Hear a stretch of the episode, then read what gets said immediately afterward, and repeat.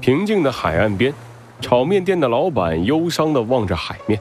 唉，最近生意好差呀，那只收废品的海龟怎么也不来了？难道是我上次说的太过分了？要不下回见到他给他道个歉？哎，不行不行不行不行，我不要面子的。就在老板掰着手指头纠结的时候，海面上突然传来了一阵响动，紧接着，一座巨大的城市在老板目瞪口呆的眼光之中破开了海面。这这怎么怎么回事？最近没挣到钱，导致我出现幻觉了？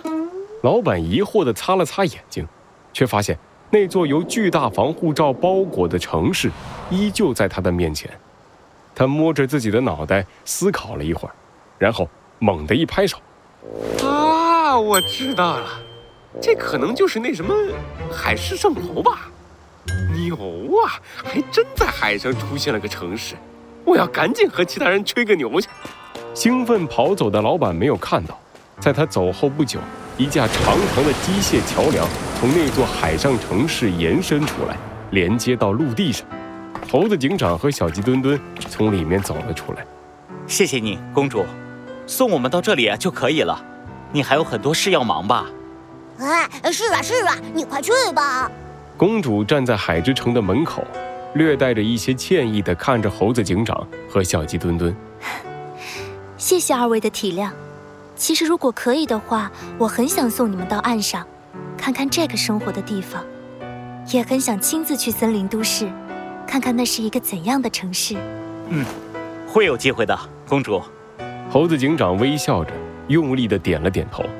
森林都市永远欢迎你的到来。没错，没错。猴子警长的手机忽然响了起来，他掏出手机一看，发现上面写着兔子警长的名字，是师姐啊。说起来，光顾着和师傅沟通能源的事，都忘了告诉师姐我们从海底出来了。啊，估计这回。要被他狠狠地骂一顿了。猴子警长一边说着，一边按下了接听键。喂，师姐啊，不好意思。小红，快回来！森林都市，弗兰熊出事了。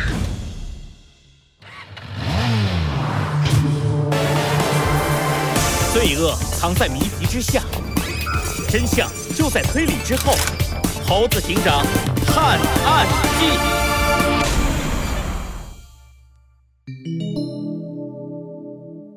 记忆二，森林都市医院里响起了急促的脚步声。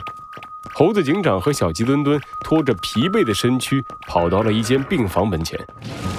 猴子警长拉开了病房的门，在里面的是一脸担忧的兔子警长和躺在病床上连接着各种仪器的弗兰熊。小猴、小鸡墩墩，太好了，你们终于回来了！师姐，这是什么情况？弗兰熊他到底怎么了？兔子警长快速地讲述了在末日镇发生的事情。猴子警长一边点头，一边认真的听着。这么说来，一只食蚁兽掳走了鸭嘴兽，而弗兰熊通过幸存的小机器人看到了那时的场景。这之后，他就晕了过去。没错，而且距离你们赶回森林都市已经过去好几天了。可是弗兰熊他一直在昏迷，完全没有要醒来的迹象。猴子警长和小鸡墩墩一起看向了躺在床上的弗兰熊。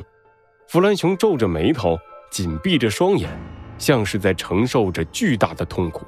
师姐，医生怎么说？医生说，目前弗兰熊并没有生命危险，但是昏迷的原因却怎么也查不出来。如果想要他醒来的话，可能需要某种强烈的刺激。某种。强烈的刺激，猴子警长扶起了下巴。根据兔子警长所说，弗兰熊一共有两次接近昏迷，第一次是在看到食蚁兽的时候，而第二次就是当他听到一串特别的字符 “FL 九三幺”之时。根据现有的情报，我们只能确定，那只食蚁兽和鸭嘴兽一样，一定和弗兰熊有非常密切的联系。FL 九三幺。这又是什么意思？总之，弗兰熊没有生命危险，对我们来说是一个好消息。那么，我们眼下必须去做最要紧的另一件事，救回鸭嘴兽。没错，这也是我一听师傅说你们离开了海之城，就叫你们回来的原因。哦，对了，小猴，啊你看这个，兔子警长拿出一张打印好的照片，递给猴子警长。弗兰熊晕过去之后，我本来打算马上带他离开末日镇，回森林都市接受治疗。可是那个给我们带路的小机器人又投影出了这张照片，我觉得这可能是某种提示，就拍照打印了出来。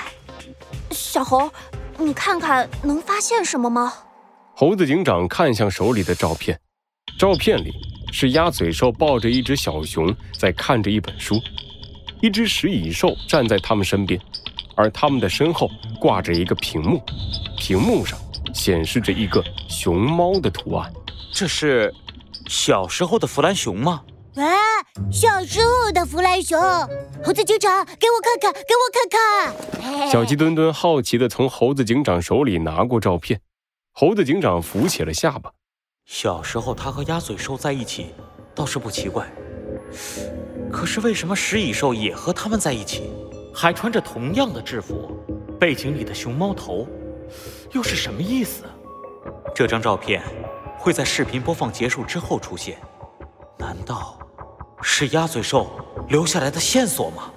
哎，想不到小时候的弗兰熊还挺可爱的嘛，怎么长大以后变成了半个铁疙瘩？咦，这个熊猫头和熊猫大侠长得好像啊！等等，小鸡墩墩，猴子警长突然眼睛一亮，按住了小鸡墩墩的肩膀。你刚才说什么？我说，呃我说弗兰熊小时候还挺可爱的，不是，后面一句，他长大以后变成了半个铁疙瘩。在后面。这个熊猫头很像熊猫大侠。是了，就是这个，熊猫大侠。猴子警长兴奋地捏紧了拳头，兔子警长和小鸡墩墩疑惑地凑了过来。啊，怎么回事儿？小猴，对呀，猴子警长，熊猫大侠也和这件事有联系吗？没错，一定有。小鸡墩墩，你还记得吗？熊猫大侠的日记本是在哪里找到的吗？啊，在末日镇，在鸭嘴兽那里。没错，鸭嘴兽和熊猫大侠在很早之前就认识。这张照片出现的时机是师姐你看完视频之后，所以它很有可能是一个提示。我从这里解读出的信息是：要想找到鸭嘴兽，必须到熊猫大侠与他相会的地方。是末日镇吗？不，应该比那更早。你说的没错，熟悉的声音突然从身后传来，猴子警长惊喜地转过头，发现豪猪就站在病房的门口。师傅，哎，你怎么来了？嗯，咱们的顾问成了现在这个样子，我可不能不管。嗯，和上头的家伙报告完你们这次的收获之后，我就赶过来了。小猴，你刚才说的没错，熊猫大侠偷走末日之后，邀请鸭嘴兽帮他镇压末日，这说明他们在这之前就认识，而且关系还不错。而鸭嘴兽背叛破坏者联盟，我想也有熊猫大侠的功劳。我这里有一个坐标，豪猪从口袋里拿出一张纸条，塞进了猴子警长的手里。熊猫大侠在这里第一次发出了有关末日的信息。我想他就是那时候接触到了鸭嘴兽。我明白了，师傅。猴子警长点了点头，郑重地把纸条收好。他看向小鸡墩墩和兔子警长，发现他们也早已是一副做好准备的样子。师姐，小鸡墩墩，时间紧迫，我们立刻出发。无论如何，一定要救活鸭嘴兽，唤醒弗兰熊。是。